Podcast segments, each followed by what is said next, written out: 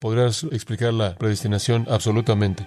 La predestinación significa que Dios predestinó a algunos a salvación eterna. Él predeterminó nuestro destino eterno. Antes de que el mundo comenzara, dice la Biblia.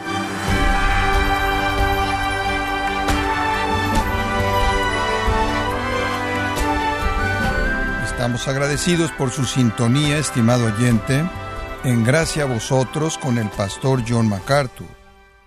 En la iglesia que el pastor MacArthur pastorea, permite que su congregación le haga preguntas acerca de la Biblia o incluso sobre temas de interés personal, y así poder guiarlos por medio de las escrituras. El día de hoy, el pastor John MacArthur, en la voz del pastor Luis Contreras, contestará algunas de esas preguntas, las cuales esperamos sean de ánimo y bendición para su vida, en esta edición especial titulada Preguntas y Respuestas Bíblicas en gracia a vosotros. Queremos ayudarles al decirles que la Biblia tiene respuestas a sus preguntas. Vamos a entrar de inmediato a la primera pregunta. ¿Acaso Apocalipsis 3.5 se refiere a que un cristiano regenerado puede perder su salvación? ¿Qué significa que nuestros nombres puedan ser borrados del libro de la vida? Bueno, ciertamente no significa que usted puede perder su salvación. La salvación eterna es eso, es eterna. Si usted fue escogido y predestinado para salvación, usted fue escogido y predestinado para ser glorificado. A quien el Señor escoge, Él predestina, a quien Él predestina, dice en Romanos 8 Pablo, Él llama, a quien Él llama justifica, al que Él justifica, Él glorifica.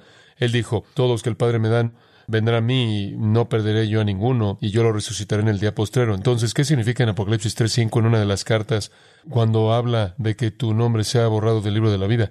Hay una historia interesante acerca de eso. En los tiempos antiguos, personas estaban orgullosas de su ciudad, eran orgullosos por ser ciudadanos de esa eh, ciudad, significaba que eran ciudadanos respetables en esa ciudad y las ciudades tenían un registro, una lista de sus ciudadanos y si usted cometía un crimen o se volvió un enemigo de los propósitos y planes de esa ciudad, borraban su nombre de esa lista, usted ya no era considerado digno de ser parte de esa ciudad.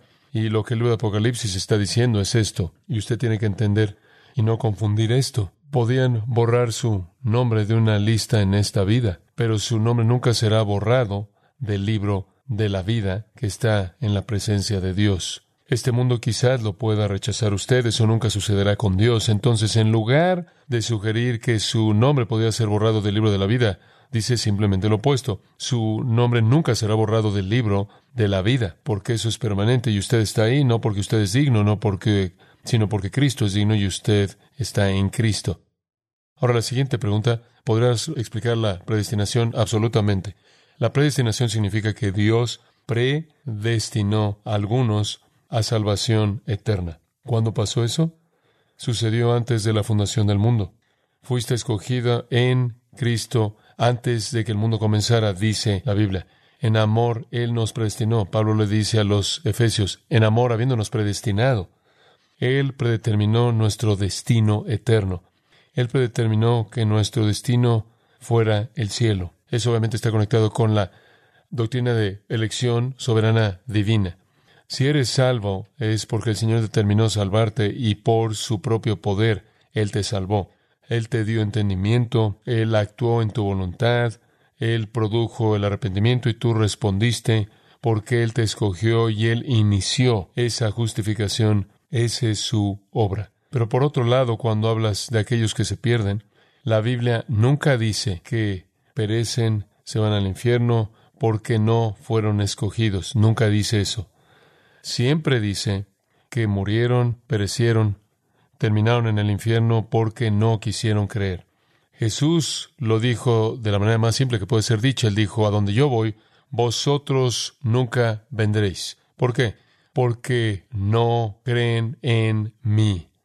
Jesús dijo, todo aquel que a mí viene, yo bajo ninguna circunstancia lo voy a rechazar. Si tú vas camino al cielo es porque Dios en su gracia te escogió. Si vas camino al infierno es porque tú rechazaste el Evangelio. Y yo repetiría las palabras de Jesús, venid a mí todos ustedes los que están trabajados y cargados, y yo os daré descanso.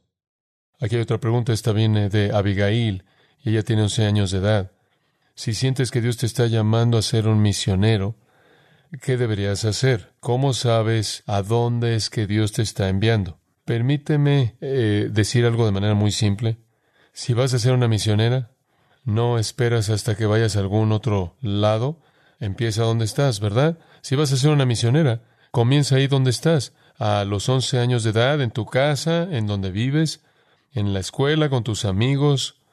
Comienza ahora orando por ellas, por su salvación, y háblales acerca del Señor Jesús.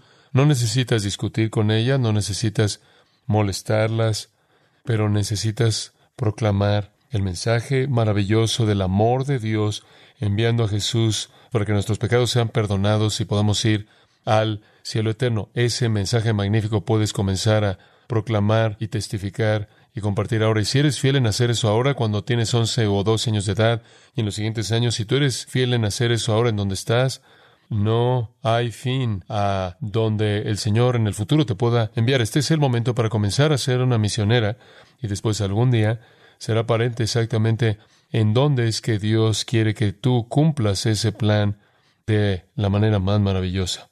Pero comienza ahora. Jerónimo pregunta, cuando evangelizas a católicos romanos, ¿cuál es el mejor momento de enseñarles que su religión es falsa? Cuando estás evangelizando a un católico romano o a cualquier persona, la mejor manera de ver que su religión es falsa es mostrarles la verdad. No es necesariamente útil simplemente tratar de desmantelar el catolicismo, aunque en algún punto necesitas mostrar los errores que constituyen esa religión falsa. Pero es mucho más importante que tú presentes lo que la Escritura dice. Lo que yo le diría a un católico romano sería esto. Y este ha sido mi patrón. Si fueras a morir ahora, pronto, e irte al cielo y estar de pie delante de Dios, ¿qué le dirías para que te dejara entrar al cielo? ¿Qué le dirías? Esa es la pregunta, porque los católicos tienen la respuesta equivocada. ¿Qué diría un católico? Bueno, yo soy una buena persona, yo fui a la misa, yo fui a la confesión, yo traté de ser una buena persona, yo fui a la iglesia, yo di mi dinero. Hmm, ese es un problema. Eso no va a funcionar, por cuanto todos pecaron y están destituidos de la gloria de Dios, ya que por las obras de la carne nadie será justificado porque por gracia sois salvos por medio de la fe, no por obras, para que nadie se gloríe. El problema es, para ser lo suficientemente bueno para ir al cielo, necesitas ser perfecto. Jesús dijo, sed perfectos. Mateo 5, como vuestro Padre que está en los cielos es perfecto. En serio, eso es lo que él dijo. El Señor demanda perfección para entrar al cielo. Y ahora tú presentas una pregunta seria. ¿Quieres decir que mis obras no llegan al cielo? Ese es el punto con el catolicismo romano, francamente con toda la religión falsa. No, y muestras versículo tras versículo que dice, no llegas ahí por obras. Y después la pregunta es, ¿cómo es que entro al cielo? Y después viene el Evangelio. Entonces, en lugar de atacar el sistema, creo que necesitas atacar el engaño que está en el corazón de todas las personas que son parte de la religión falsa. Muéstrales que las obras no los van a salvar.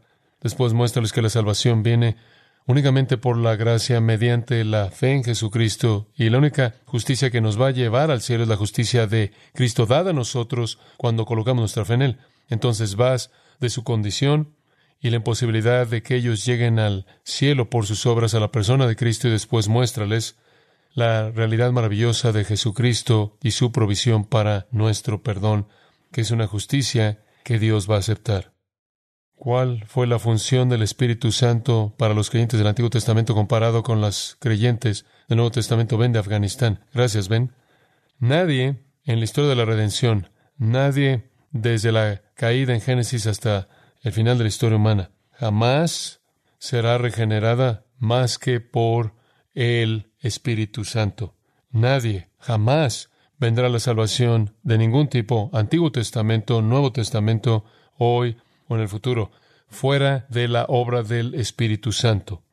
Entonces, hubo esa obra normal del Espíritu Santo de convicción para la salvación en el Antiguo Testamento, como lo hay en el Nuevo Testamento y siempre la habrá. La diferencia tendría que decir usted es el grado. No es que el Antiguo Testamento está sin el Espíritu Santo, el Nuevo Testamento es con el Espíritu Santo. La presencia del Espíritu Santo es mayor en el Nuevo Testamento. ¿Por qué? Porque es post-Cristo, es después de la venida de Cristo, es después de la cruz, es después de la resurrección. Y ahora el Espíritu Santo viene en el día de Pentecostés, en el libro de los Hechos, Hechos 2, y el Espíritu Santo establece su residencia en el creyente. Y ahora hay una plenitud del Espíritu Santo, somos llenos del Espíritu Santo. Hebreos habla en el capítulo 11, dice, todos estos héroes de la fe no vieron lo que nosotros vemos, que hemos visto a Cristo. Tenemos la plenitud, la totalidad de la revelación de Dios en Cristo y tenemos con esa revelación completa la obra completa del Espíritu Santo. Y otra cosa que se puede decir de eso es que cuando Jesús estuvo en la tierra, le estaba llevando a cabo su ministerio bajo el poder del Espíritu Santo. Entonces Él le dijo a los discípulos, el Espíritu ha estado con ustedes, el Espíritu ha estado con ustedes, con ustedes en particular en mí porque todo lo que yo estoy haciendo, el Espíritu lo ha estado haciendo. Pero pronto, el Espíritu que ha estado con ustedes, en mí, y con ustedes también hasta cierto punto, va a establecer residencia en ustedes. Y en ese punto, la venida del Espíritu Santo en el Nuevo Testamento es que establece residencia completa en el corazón de todo creyente con su plenitud. Aquí hay una pregunta. ¿Acaso una persona debe tomar la comunión si se rehusan a bautizarse de Vicky? No entiendo por qué alguien se rehusaría a bautizarse. Y yo diría que si alguien se rehúsa a bautizarse, eso haría que yo no le dijera a esa persona que venía a la mesa del Señor, ¿por qué está rehusándote a venir al bautismo? Eso en sí, y este es el punto, eso en sí mismo es un acto de obediencia secundaria, sin obediencia primaria. Arrepiéntete, dice Pedro en el día de Pentecostés, y cree, y bautízate. El bautizo no te salva, pero el bautizo fue la confesión pública. Jesús dijo, todo aquel que me confesare delante de los hombres, yo le confesaré delante de mi Padre que está en los cielos. Bueno, si no estás dispuesto a confesarlo delante de los hombres en las aguas del bautismo, entonces no estás dispuesta a ser obediente. Y ese es en un punto primordial. Si has venido a la salvación y confiesas a Jesús como Señor, y Jesús, quien es tu Señor, dice, lo primero que necesitas hacer es ser bautizado, y dices, no estoy haciendo eso, entonces tu confesión de Jesús como Señor no significa nada. Arrepiéntete y bautízate. Ese fue el llamado en el día, en el día de Pentecostés. Inmediatamente tres mil personas que se arrepintieron y creyeron fueron bautizadas. Inmediatamente. Por toda la ciudad de Jerusalén, tres mil personas fueron bautizadas.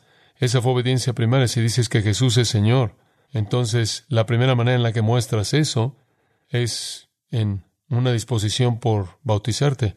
Rechazar eso Negar eso es cuestionar si tu confesión de Jesús como Señor realmente es legítima. Pero si estás dispuesta a obedecer y lo has demostrado al ser bautizada, entonces tu obediencia abre la mesa del Señor a ti. No debes venir a la mesa del Señor en desobediencia. Pablo dice en 1 Corintios, vas a comer y beber juicio para ti misma. Debes asegurarte de que cuando vengas a la mesa del Señor, has confesado tus pecados, has examinado tu corazón, y tienes un espíritu obediente dispuesto a venir a esa mesa. No debes ir ahí si eres obstinada y desobediente o si no estás dispuesta a ser bautizada. Te colocas en una situación de peligro al ir a la mesa del Señor. Ayúdame a entender la diferencia entre la soberanía de Dios y la providencia de Dios. Bueno, Bobby, Leslie, no hay una diferencia entre la soberanía de Dios y la providencia de Dios. La soberanía de Dios simplemente dice que Él gobierna. Él gobierna. Y por eso quiero decir que Dios no solo decide qué hacer, sino que actúa. Eso es realmente decir eso, Él actúa. Él constantemente está actuando. Él es el actor dominante soberano. Sus propósitos siempre están siendo cumplidos. Y hablando en términos básicos, hay varias maneras en las que Dios actúa.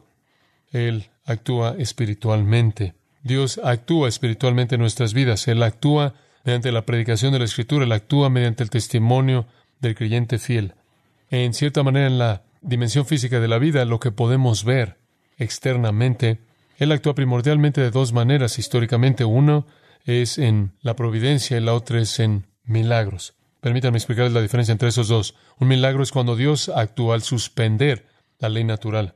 Dios actúa milagrosamente al suspender la ley natural. Suspender la ley natural es algo que Dios puede hacer. La vida de Jesús literalmente está llena de milagros, en donde Dios suspende la ley natural. Por ejemplo, Él alimenta a cinco mil hombres más, mujeres y niños, quizás veinte mil personas, simplemente creando alimento de sus manos, creando cosas, en donde Él detiene una tormenta. en donde lee la mente de alguien. Eso todo es poder milagroso. Básicamente él suspende o trasciende la ley natural, el orden natural. Pero eso fue primordialmente hecho por nuestro Señor durante su ministerio. Él hizo milagros diariamente durante su ministerio de tres años en la tierra de Israel. Esa fue una explosión de milagros al suspender la ley natural. La otra manera en la que Dios opera en el mundo temporal físico, en el mundo visible, es mediante la providencia. Y ahí así se le llama providencia. Significa sin suspender la ley natural, sin trascender la ley natural. Él organiza todas las contingencias, todas las personas, todos los movimientos, todas las actitudes, todas las alternativas, todas las decisiones en un número infinito de variables. Él lo une para hacer su voluntad exactamente como Él quiere. Y siempre he dicho, ese es un milagro más grande que un milagro. ¿Qué será más fácil para Dios? Decir, muy bien, detén la ley natural, vamos a hacer un milagro, o tomar un millón de artículos diferentes que están flotando en todos lados en cierta manera y organizarlos para cumplir exactamente su voluntad. Si quieres entender el poder, el poder soberano de Dios, la providencia es donde debes mirar. Dios ordena todo detalle sin suspender la ley natural y sin hacer que la gente actúe como robots. Ahí vemos el poder de su soberanía. Usa todo para hacer su voluntad. ¿A dónde fue Cristo entre su muerte y su resurrección? Paraíso, el Seol y la muerte, Tricia. Esa es una buena pregunta. ¿A dónde fue? Bueno, esencialmente, Él fue a dos lugares. Su cuerpo estuvo en la cruz y después en la tumba. Entonces su cuerpo sabemos exactamente en dónde estaba. En la cruz fue quitado y fue envuelto y colocado en la tumba. Pero ¿dónde estaba él? Él no estaba muerto, él estaba vivo, él está vivo. Dos cosas sucedieron. Él se apareció en el infierno. Sabemos eso, porque él proclamó su triunfo sobre los demonios que estaban con una fiesta. Satanás pensó que había ganado los demonios en el infierno, pensaron que él había derrotado al Hijo de Dios.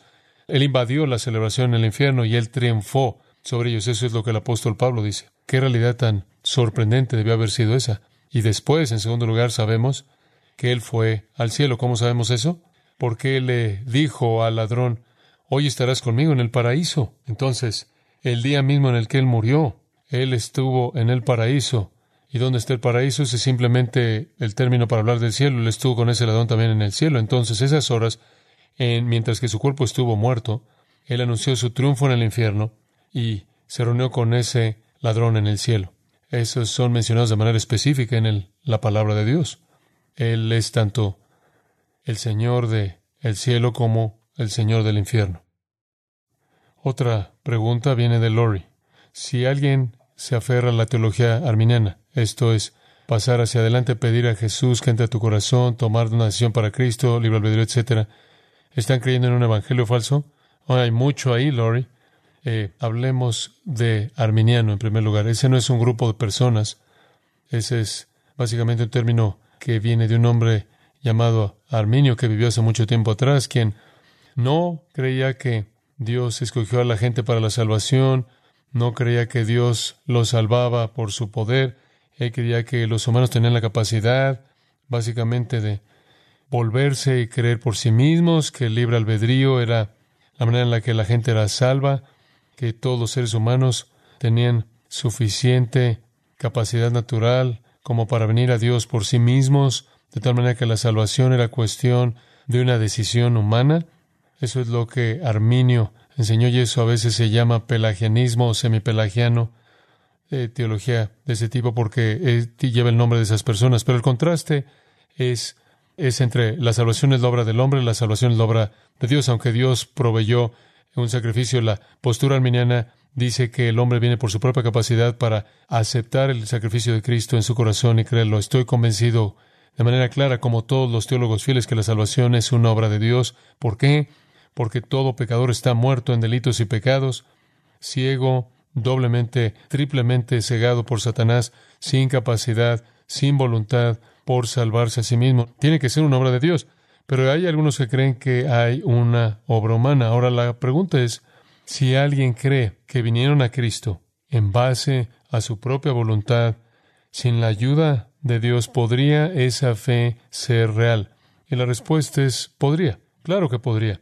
Si se te dijera como un pecador que necesitas venir a Cristo y se te dijera que necesitas arrepentirte de tu pecado y necesitas creer en el Señor Jesucristo y se te dio el Evangelio, entonces sabes quién es Jesús y sabes en quién estás creyendo y dijeras, creo en el Señor Jesús, quiero ir al cielo, quiero ser perdonado, creo que Él murió en la cruz, creo que Él resucitó de los muertos, creo que Él perdona mis pecados, lo confieso como Señor, sería salvo. Y quizás dirías, hombre, wow, me da tanto gusto que yo hice eso. Y quizás meses después alguien te diría, oye, por cierto, eso todo fue la obra de Dios. Tú dirías, nadie me dijo eso. ¿Sabías que fue Dios quien te llevó al arrepentimiento? ¿Fue Dios quien abrió tu corazón para que creyeras la verdad? ¿Fue Dios quien te dio la fe para creer? ¿Fue Dios quien te dio la salvación, conversión, justificación, santificación? Yo creo que muchas personas, de hecho, vienen a Cristo sin entender realmente que esta es una obra de Dios. Y lo entienden después. He conocido a personas así a lo largo de todo mi ministerio, cuando a veces vas a una conferencia o iglesia y predicas que la salvación es una obra soberana de Dios. Algunos de las personas cristianas más fieles en esa iglesia van a decir, no se me enseñó eso, yo pensé que veníamos por nuestra propia voluntad. Cuán maravilloso saber que fue la obra de Dios en su totalidad. Eso añade a tu capacidad de oración. Entonces sí, mientras que creas en el Evangelio, el Señor va a aceptar esa fe porque Él te regeneró, porque Él te concedió esa fe, sea que tú lo sabías realmente o no. ¿Cuál es el, el pecado imperdonable de blasfemar al Espíritu Santo? Estoy tratando de enseñarle a mis hijos, pero creo que no lo entiendo de manera completa. Gracias, Kerry. Quizás te podemos ayudar un poco con eso. Hmm. ¿Cuál es el único pecado imperdonable? ¿Cuál es? El único pecado imperdonable es no creer en Cristo. Jesús lo dijo, lo mencionó hace unos momentos atrás. En vuestros pecados moriréis y a donde yo voy vosotros no vendréis. ¿Por qué? Porque no creen en mí. Ese es el único pecado imperdonable, no creer en Cristo. Cualquier otro pecado es perdonable. Ve al apóstol Pablo, era un blasfemo, él era un homicida, él da ese testimonio y él recibió misericordia. Solo hay un pecado imperdonable. Solo hay un pecado imperdonable y ese es rechazar a Jesucristo. Y rechazar a Jesucristo, y es exactamente de lo que estaba hablando nuestro Señor en Marcos 3 y también en el pasaje paralelo en Mateo. Y aquí está el contexto. Los líderes de Israel, los escribas y fariseos, habían visto a Jesús hacer sus milagros, una muestra enorme de poder divino, habían oído su enseñanza durante tres años en Galilea, en Jerusalén y en las áreas cercanas. No había duda alguna de que sus obras y palabras eran evidencias de su divinidad, evidencia de que Él era el Mesías, evidencia de que Él era el Rey prometido. Pero esto es lo que concluyeron. Ellos dijeron esto, Él hace lo que hace por el poder de Satanás. Esa es su conclusión. A pesar de toda la evidencia de sus milagros y su enseñanza increíble, dijeron, Él es del infierno. Él es capacitado por Satanás. Y Jesús dijo, wow, ustedes han cometido el pecado imperdonable. Si has tenido la revelación completa de sus palabras y sus obras, lo has visto todo, lo has oído todo, y tú concluyes que Él es de Satanás, nunca puede ser perdonado. Pero ¿por qué es que Jesús lo llamó la blasfemia del Espíritu Santo? Porque en su encarnación, cuando vino al mundo, Él, como un hijo obediente, hizo un lado el uso independiente de sus atributos. Y se sometió al Espíritu Santo, así como se sometió a la voluntad del Padre, se sometió a la obra del Espíritu. ¿Se acuerdan al principio de los relatos del Evangelio? Dice que Jesús fue lleno del Espíritu, el Espíritu vino sobre él y él salió predicando y enseñando. Todo lo que él hizo fue en el poder del Espíritu Santo. Entonces, si concluías que él es satánico, blasfemaste al Espíritu Santo quien estaba operando a través de él. Y si esa es tu conclusión, que Jesús es satánico, eso es imperdonable. Después Jesús dijo en el relato de Mateo, este pecado no será perdonado en esta época ni en la época venidera. ¿Cuál es la época venidera? La época del reino. Cuando Cristo regrese a la tierra y reine en la tierra durante mil años, Él estará enseñando, predicando, y Él con toda certeza estará haciendo otra vez milagros. Y habrán personas que lo van a rechazar en ese entonces, quizás incluso atribuyendo lo que haga en ese entonces a Satanás como lo hicieron algunos cuando estuvo aquí en la tierra la primera vez. Eso también será imperdonable en la época venidera. Esperamos que eso ayude. Gracias. Bueno, ha sido un gozo estar con ustedes. Gracias por sus preguntas y para esas muchas preguntas que no se respondieron. Vayan a gracia.org, hay muchos recursos ahí. Vayan a gracechurch.org, muchos recursos ahí. Vayan a gracebooks.com, muchos recursos ahí y gty.org y vean la oportunidad ahí de conseguir la Biblia de estudio con muchas notas y simplemente explica la Biblia conforme la cubres y ese libro también como un recurso de teología sistemática. Muy bien, acompáñame en una palabra de oración. Padre, gracias por nuestro tiempo en esta noche, ha sido refrescante, gracias que la verdad que hemos explicado, la verdad que hemos proclamado, en tu nombre y a partir de tu palabra sea una bendición y aliento para todos los que la oigan, que Jesucristo sea glorificado. Es en su nombre que oramos. Con gratitud. Amén.